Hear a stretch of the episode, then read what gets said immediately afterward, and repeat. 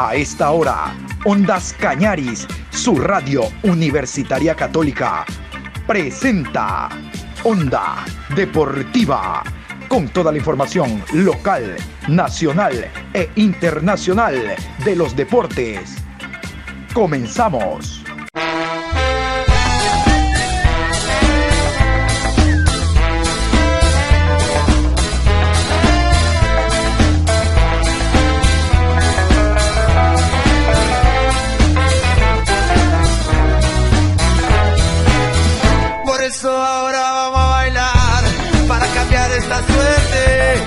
Sabemos gambetear para ausentar la muerte.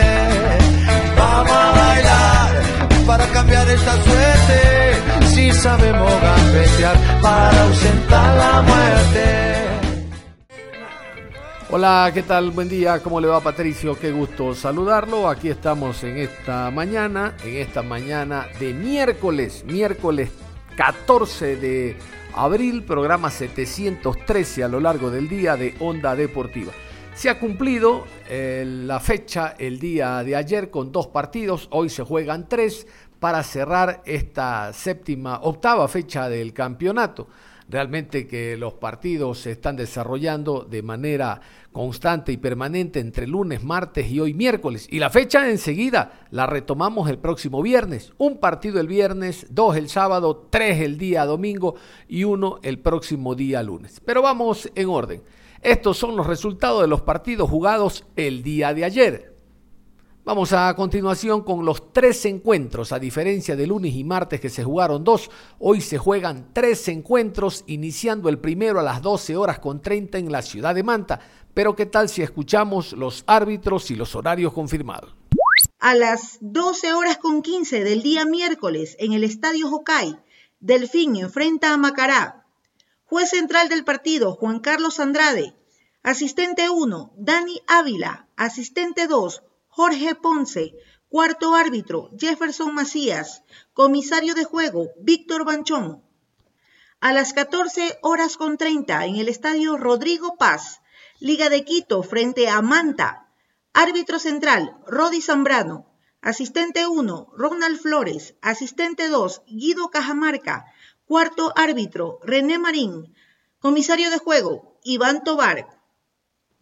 A las 17 horas en el Estadio Olímpico Atahualpa, Universidad Católica frente a Emelec. Árbitro central, Roberto Sánchez. Asistente 1, Ricardo Baren. Línea 2, José Quirós. Cuarto árbitro, Gabriel González. Comisario de juego, Estefano Palacios.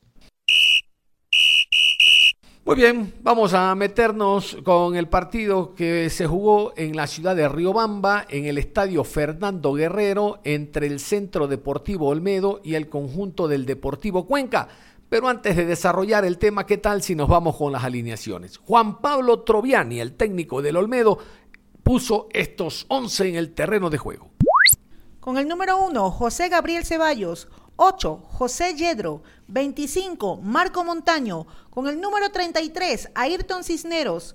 Con el 11, José Andrade. 5, Denis Quintero. 10, Jordan Rezabala. 17, Gabriel Corozo. Con el 18, Jaime Lloví. Marlon Grueso con el número 40 y Brian Rodríguez con el 7. Guillermo Duró, el otro estratega argentino del Deportivo Cuenca, Troviani también es argentino, puso inicialmente estos 11 en el campo riobambeño. Brian Eras con el 26, con el número 25 de Nilson Bolaños, Brian Cuco con el 2, Eric Tobo con el número 33, 17 Ronaldo Johnson con el 88, Luis Arce, Jesse Godoy con el 14, Federico Jordan con el número 11, Andrés Chicaiza con el 10, con el 7, Lucas Mancinelli y Diego Dorregaray con el 9. Muy bien, y en el desarrollo de lo que fue el compromiso, contarles que este empate a Dios se dio por un muy buen arranque, el mejor del año que tuvo el equipo de El Olmedo actuando como local.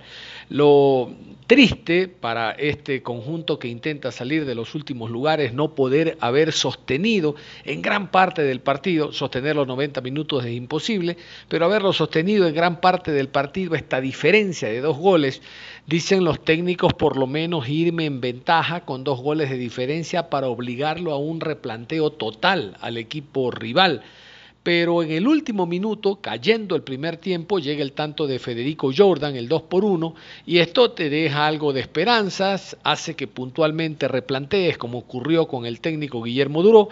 En el segundo tiempo ingresó Naula, y realmente que Naula nuevamente le dio ese, ese cambio, ese revulsivo que necesitaba el equipo en el medio sector. Estábamos esperando el ingreso de Plúas, definitivamente no ingresó, para más o menos repetir lo que ocurrió con el Cuenca visitante hace dos semanas en el Estadio Hokkaido, cuando tanto Naula como Plúas fueron variantes eh, terribles que, con las cuales se pudo lograr precisamente el tanto del empate a través del jugador Tobo.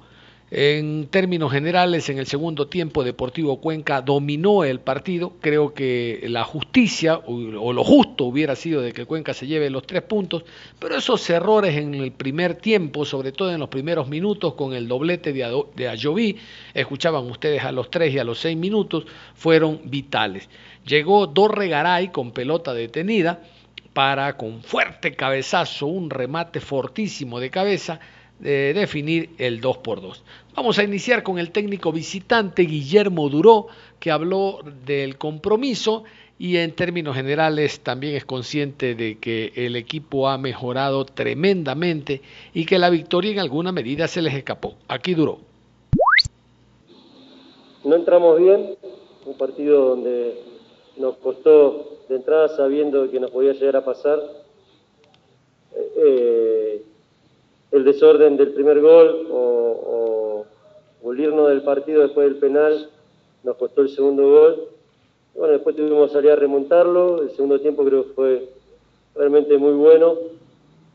Eh, creo que, nos acomodamos después de los 25 30 minutos del primer tiempo, donde quería irme el 2, con el 2-1 al vestuario como para poder solucionar y, armar bien. Y bueno, creo que el segundo tiempo eh, quedó mostrado que fue todo nuestro y bueno, quizás con, un poco de fortuna podíamos habernos llevado los, tres puntos, pero creo que lo fuimos a buscar de buena manera. A ver, tuvimos, creo que los primeros 20 minutos fueron, fueron eh, que no estuvimos metidos en el partido en, ninguna de las líneas. Eh, el segundo tiempo, ya después de los 20 minutos creo que nos acomodamos, hicimos un par de movimientos, Andrea empezó a agarrar un poco más la pelota, pero no teníamos el primer pase claro. El segundo tiempo lo solucionamos con, los cambios, con, eh, armando un, contención y, dos volantes de, buen pase en, primer pase, como, como lo hizo Fede, que lo hizo realmente muy bien Jordan, y ahí empezamos a, creo que, a generar el pasaje por afuera de Bolaño. Eh, creo que eso es lo, que buscamos, salió bien y, podríamos haber hecho otro gol más que, bueno, quizás por, por, precisión o por fortuna de, los rebotes no terminaron en gol. Pero me voy contento por lo del segundo tiempo y por el esfuerzo que se hizo. Yo creo que hay que valorar, hay que valorar las cosas por, por cómo se arrancó. Dos goles abajo en cinco minutos, eh, tuvimos que hacer un esfuerzo grande y, creo que, después te queda el sabor amargo de, decir que, perdiste dos puntos, pero eh, sumar es importante en una cancha difícil también como esta, eh, con un rival que, tenía que, superarse por, por cómo venía. Así que, bueno, eh, yo creo que, que, tenemos a Juan Pablo Troviani, el técnico argentino que dirige el equipo del Olmedo. Eh, habló del buen arranque, en eso coincidimos, que tuvo el equipo, pero ya a fuerza de ser repetido lo que dice, ya cansa. Es desgastante de que tiene cuatro jugadores, que no le sale el carnet. A ver, el carnet no le va a salir esta etapa, no les va a salir. Por ningún lado le van a dar el carnet, porque se cerró pues el libro de, de pase. Se abrirá en la segunda etapa. Así que seguir insistiendo que cuatro jugadores que él considera titulares, no sé por dónde, si no los hemos visto, no tienen carnet, es una necedad. Y volvió a reiterar aquello de, de la pelota parada, que con MLM marcaron dos goles de pelota parada, otra vez dos goles. La pelota parada se llama táctica fija, que todos los equipos trabajan. Táctica fija es, a ver, con pelota detenida, yo centro, el forward, eh, a ver, el central sube porque tiene buena predisposición física, el caso de Tobo, Cuco, e intentan por aire con pelota detenida, si tú estás bobote dormido, marcarte un gol. Ponte a trabajar en aquello, ponte a trabajar de esa manera, para que no te marquen goles con pelota detenida. Pero se quejan de la pelota parada. No, fue con pelota parada, que no vale la pelota parada. La pelota parada se llama táctica fija y se trabaja todos los días después del día miércoles. El martes es recuperación física y el miércoles se trabaja con pelota parada. Son jugadas aplicadas al encuentro de fútbol que se realizan los jueves. Entonces, así trabajan los técnicos. Y los técnicos también trabajan en cómo neutralizar a equipos como el Cuenca, que tienen muy buenos cabeceadores. Pero ya basta pues con, con, eh, la, ¿cómo es? con la queja de la pelota parada. Ya no hay que quejarse, hay que trabajar. Juan Pablo Troviani. Bueno, yo vi un partido que hicimos un gran primer tiempo, principalmente los 30 minutos. Tuvimos posesión, tuvimos llegada, eh, generamos muchas situaciones. Y bueno, golpeamos dos veces, estuvimos acertados en la hora de definición. Y después en el último minuto del primer tiempo viene una jugada, un error nuestro, un despeje mal, y ahí viene el 2 a 1 de ellos. Eh, después eh, nosotros sabíamos que ellos iban a, llegar a base a pelotazo, entrenamos toda la semana, sabíamos que era su fuerte, saltaban líneas y, teníamos que estar atentos en la marca. Y yo creo que hicimos un gran segundo tiempo, nos faltó estar atento eh, en la marca, en la distracción del segundo gol. Y bueno, eh, nos cuesta ganar, pero el equipo va creciendo con todas las dificultades que estamos teniendo. Eh, pensábamos los carnets, nos faltan los carnets, y, y, bueno, queremos competir con los otros 15 equipos. y bueno, cuando tengamos un plantel completo, seguramente vamos a ser más potentes y más fuertes. Así que, pero estoy contento con el equipo, es un grupo joven, tenemos la defensa más joven del campeonato, promedio de 22 jugadores, de 22 años. Sí, planificamos esperar en zona 2, eh, no salimos a presionar en zona 1 de ellos, eh, jugamos con Rezabala con tres volantes mixtos y Rezabala de enganche y dos delanteros. Eh, sabíamos que teníamos que tocarle mucho la pelota en el medio campo y íbamos a ser superiores y así fue creo yo que fuimos justo vencedores en el primer tiempo, para mí nos teníamos que haber ido con un 2 a 0, pero bueno, la mi experiencia eh, en este tipo de torneo, en la primera división, eh, te paga muy caro, entonces tenemos que seguir creciendo, tenemos que seguir esperando los carnets, que tenemos cuatro jugadores afuera, y tenemos que seguir eh, potenciando el equipo. estamos defendiendo con los jugadores que tenemos, tenemos un plantel joven, pero con mucho potencial, y tenemos que seguir de esa manera, cambiamos el sistema, jugamos 4-3-1-2 con dos delanteros, con Jaime y Brian. Sabíamos que su potencial eran las pelotas paradas y así fue. Eh, el, empate viene de una pelota parada, de un cabezazo de fuera del área. Así que eh, no le puedo reprochar nada a los jugadores, porque dejaron el alma y, seguramente eh, tenemos que seguir creciendo, tenemos que seguir mejorando como siempre. Así que, pero me voy muy conforme con el partido.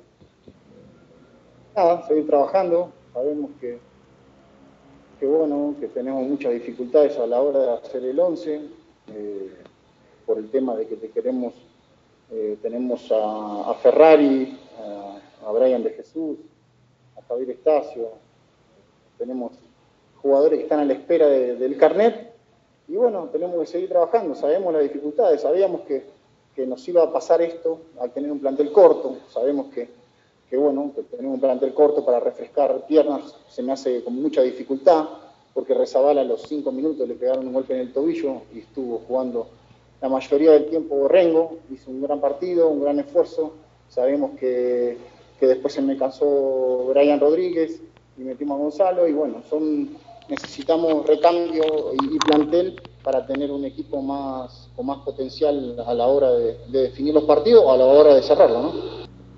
Eh, lo que estamos mirando todos es el tema, eh, el partido contra el Melé, eh, merecimos ganar, porque hicimos un gran partido con un gran rival y me, costó la pelota parada. Fueron tres pelotas paradas y ahora es otra pelota parada más. el tema de la inexperiencia, a veces tenemos chicos de 20, 21 años 20, Gabriel Ceballos joven, Gabriel Corozo joven, Cinero joven, Denis Quintero muy joven y Marlon muy joven. Entonces, cuando metía la máquina también es joven. Entonces, son, son errores puntuales que, que tenemos sin experiencia y que tenemos que seguir trabajando. seguramente en un futuro no lo vamos a cometer, porque esto es a base de errores y cuando sos un plantel muy joven vas a cometer estos errores. Eh, lamentablemente sí fue un cabezazo fuera del área y justo entró en el ángulo. Pero eh, yo creo que si lo marcábamos bien, no, no metían el segundo gol y no, hubiese, nos hubiésemos llevado los tres puntos. Y vamos a hablar del segundo partido de la Liga Pro del día de ayer. Vamos a hablar del encuentro entre 9 de octubre y el conjunto de Guayaquil City. Ganó el cuadro local, el partido se jugó en el estadio Alberto Spencer 4 por 0. Pero vamos con las alineaciones. Así alineó el 9 de octubre. Edison Recalde con el número 13, 27 Tito Valencia con el número 18 Richard Fernández, 2 Kevin Becerra, Orlín Quiñones con el número 19, Reni Jaramillo con el 14, 16 José Luis Casares, con el 10 Dani Luna, 8 Dani Cabezas, 77 Mauro Daluz. Y 7 José Fajardo. Y esta fue la alineación de los dirigidos por Pulga Vilanes. El City alineó de esta manera. 1. Máximo Banguera. 27. William Vargas. Con el número 2. Alan Aguirre. Con el 4. Jairo Jiménez. 5. Flavio Caicedo. 8. Fernando Gaibor. 46. Jan Humanante. 29. Roger Arias. Con el número 10. Manuel Balda. 13. Marcos Caicedo. Y con el número 9. Miguel Parrales. Lo contundente del marcador, porque el primer tiempo finalizó con victoria de los Patriotas por 3 a 0, determina que el equipo del 9 de octubre ascienda en la tabla de posiciones algunos puestos y se quede en el fondo de manera peligrosa ya el cuadro del Guayaquil City. Casualmente vamos con Pulga Vilanes en la rueda de prensa a escuchar lo que dijo. Sí, como usted dice, es un bloque, bloque defensivo, tiene que ver con, el trabajo más que con los hombres con y siempre con cuando las cosas no se dan, el, el entrenador es el responsable y, yo lo asumo así. Así que estamos recibiendo muchos goles, seguramente no solamente por los hombres, sino por, por el manejo defensivo, eh, por la propuesta. Eh, es, quizás hemos sido muy agresivos con la propuesta que siempre hemos pretendido, pero, pero bueno, eso es una responsabilidad netamente mía de lo que de lo que está sucediendo. Es preocupante la cantidad de goles que nos han hecho en estos más que todo en estos últimos tres partidos, ¿no? Así que, bueno, voy a revisar el video y, ver qué pasó, pero no, en los otros partidos eso es lo que te puedo decir, que eh, nos están llegando y nos están marcando, tampoco es que nos, someten y nos, y nos generan muchas situaciones de gol, nos, llegan y nos marcan y eso es bastante preocupante. Así que el otro día contra Aucas, eh, yo vi el reporte luego del partido, nos hicieron cuatro llegadas y nos hicieron tres goles. Hoy calculo que habrán sido cinco o seis llegadas y sido cuatro goles, así que, que bueno, algo, algo tendremos que corregir. Vienen de una derrota contra Aucas y ahora contra 9 de octubre. ¿Cómo manejar el estado anímico de los jugadores para reponerse, ya que la próxima fecha viene totalmente pegada? En estos próximos días van a tener que encarar el próximo partido y tratar de sacar un buen resultado. Muchas gracias, profe. Sí, es buena pregunta porque porque el tal cual nosotros eh, no tenemos tiempo de trabajo, simplemente es hablando. Eh, estamos muy golpeados después de la, después de la eliminación de la Sudamericana y hoy el, el, triunfo, el, perdón, la derrota que, que, obtuvimos, pero bueno, tengo gente de bien, hombres grandes que, que bueno, que saben que que tenemos que virar la página a partir del día no trepemos a ese bus y salgamos al estadio y, y bueno, esperar al, siguiente rival que sea el domingo que va a estar complicado, no hay tiempo para lamentarse. Se viene Liga de Quito este fin de semana en el Parque Samanes. Ahora, en líneas generales, mucho más allá de la defensa, eh, como lo mencionaba el colega en la primera pregunta, ¿qué balance le deja eh, esto? ¿no? Nueve goles a favor, pero 18 goles en contra. Y usted también mencionaba algo de las llegadas que tiene el equipo rival de las cuatro llegadas, perdón, cinco llegadas que tuvo el 9 de octubre, cuatro fueron goles. ¿Qué balance le deja todo esto, profe, para lo que resta del campeonato? Muchas gracias. así, así ha sido, ¿no? el partido pasado nos llegaron, como le dije, no, no, me lo invento, es un, reporte de la empresa que nos brinda el servicio estadístico a nosotros. El, el partido anterior nos llegaron cuatro veces, nos marcaron tres goles. Contra el técnico universitario nos llegaron cuatro veces, nos marcaron tres goles. Y hoy no lo he visto pero yo creo que fueron entre cinco y seis llegadas y nos marcaron cuatro goles. Entonces, es algo a lo que tenemos que revisar, puede ser deportivo y eso yo soy responsable, puede ser psicológico y también soy responsable porque, porque el liderazgo del grupo recae sobre el entrenador y quizás hay que, hay que trabajar también en esa parte. Así que, bueno, a partir de ahora enfocado en lo que se viene. ¿Qué más? Poder corregir un poco también en las ideas. Cuando a veces eh, le cierran los espacios, le está costando mucho a veces a Fernando Gaibor o el mediocampo tratar de generar ideas. ¿Cómo opacar aquello y también, bueno, seguir mejorando para lo que queda de esta primera fase en Liga Pro. Yo creo que quizás hay que ser más analítico con la propuesta, eso es lo que vamos a intentar, eh, porque bueno, ya los equipos están jugándonos a, lo mismo, ¿no? Nos esperan y nos esperan a los espacios y nos, y nos llegan de contragolpe, así nos han ganado los tres últimos partidos y con un marcador amplio, entonces hay que ser quizás un poco revisar la propuesta sin ser defensivo, eh, tratar de ser un poco más equilibrados y no sumar tantos hombres al ataque, quizás podríamos mejorar un poco. Porque nosotros, por nuestro estilo de juego y nuestro modelo, sumamos siempre entre 5 o 6 jugadores al ataque. Quizás hay que ser un poco más cautos para, para primero hacerse sólidos y en base a la solidez empezar a, obtener resultados. Así que, que, bueno, pero eso es algo que vamos a revisar a partir de, de que lleguemos al trabajo y tratar de buscar soluciones. Y es el momento de escuchar al Pechón León, el técnico ganador, el técnico de 9 de octubre, con presencia de Ondas Cañaris. Era el compromiso de nosotros, estábamos en deuda con una actuación en casa. Lastimosamente no habíamos podido tener una buena presentación en casa. Y obviamente el cambio de actitud, con el segundo tiempo que hicimos allá en, en Ambato, a nosotros nos dio ese impulso para poder creernos que podemos hacer cosas importantes y que somos un equipo que podemos complicar a cualquiera.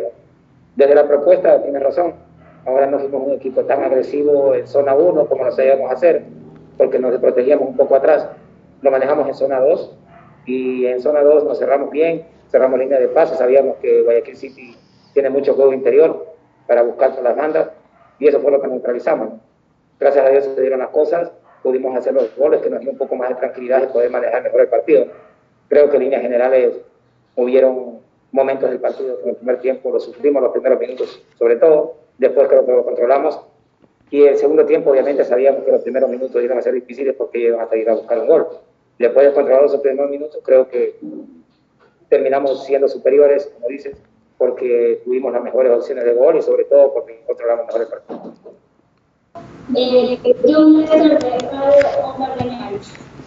Hola, ¿qué tal? ¿Cómo le va? Buenas tardes, profesor. Primero felicitarlo por la victoria, realmente merecidísima. La consulta, ¿puede ser este el mejor partido hasta ahora en primera categoría A? Ojo, no hablo por lo abultado del marcador, no hablo porque el primer tiempo ya resolvieron el partido, sino porque vimos posesión, como usted bien dice, cortaron circuitos en el medio campo porque hicieron posesión, hicieron tenencia lo más alejado de su área, hicieron posesión en cancha rival por eso me atrevo a consultarle, ¿puede ser este el mejor partido en Primera A? Y nuevamente le reitero la felicitación.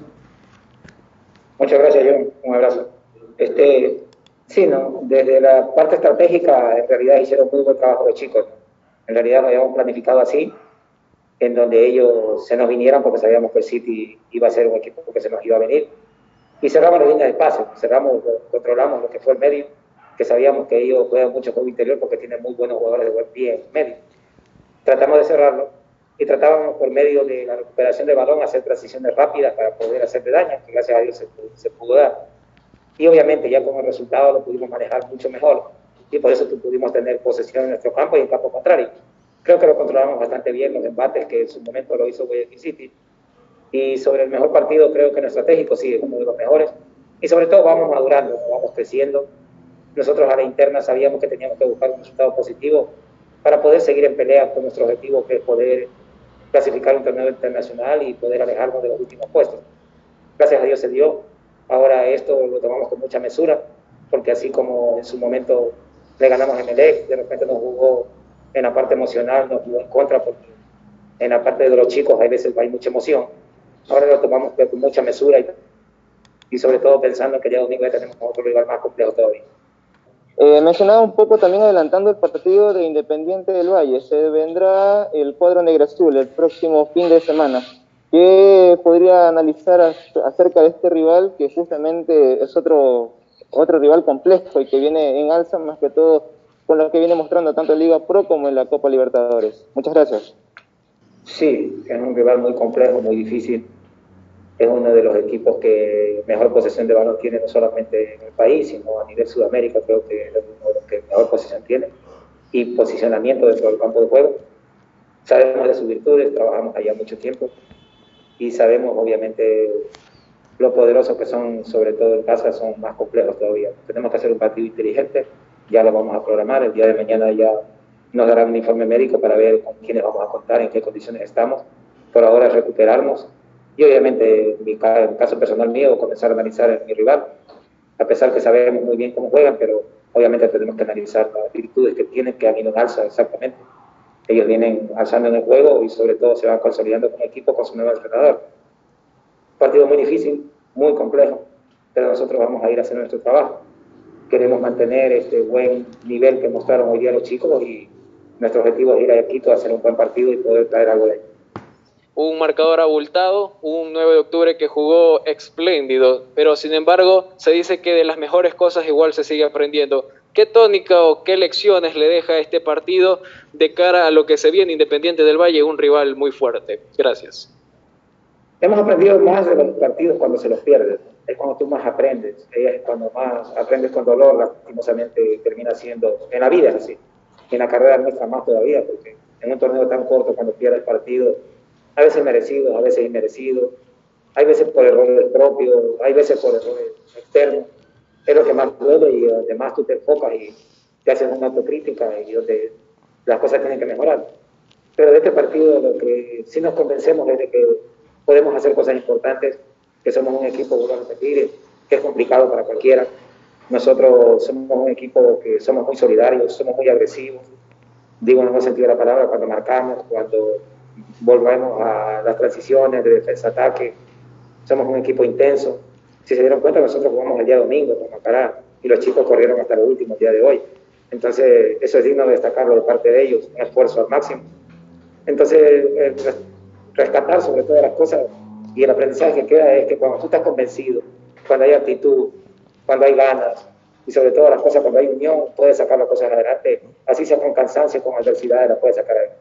Ese es el aprendizaje que nos da este partido. De esta manera cerramos la información deportiva a esta hora con los dos partidos que se han jugado ya el día de ayer. Recordar, como indicamos al inicio, hoy se juegan tres partidos y se cierra la octava fecha. Pero atención, en horas de la tarde vamos a hablar íntegramente de lo que será el partido válido por Copa Libertadores de América entre Gremio e Independiente. Recordar que es partido de vuelta, el partido de ida jugada la semana anterior en Asunción, Independiente derrotó 2 por 1 a Gremio. El día de hoy se disputan quién pasa a fase de grupos, si es el Gremio irá al grupo en Copa Libertadores donde está Palmeiras, Defensa y Justicia, Universitario de Deportes.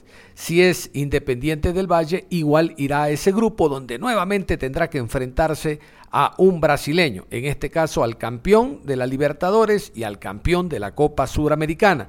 En el caso de que no se alcance este objetivo, cualquiera de los dos irá a Copa Sudamericana irá al último grupo de Copa Suramericana donde a diferencia de otros grupos no hay rival brasileño. Nada más, cerramos la información invitándolos a que continúen en sintonía de Ondas Cañaris. Ustedes y nosotros nos reencontramos en cualquier momento.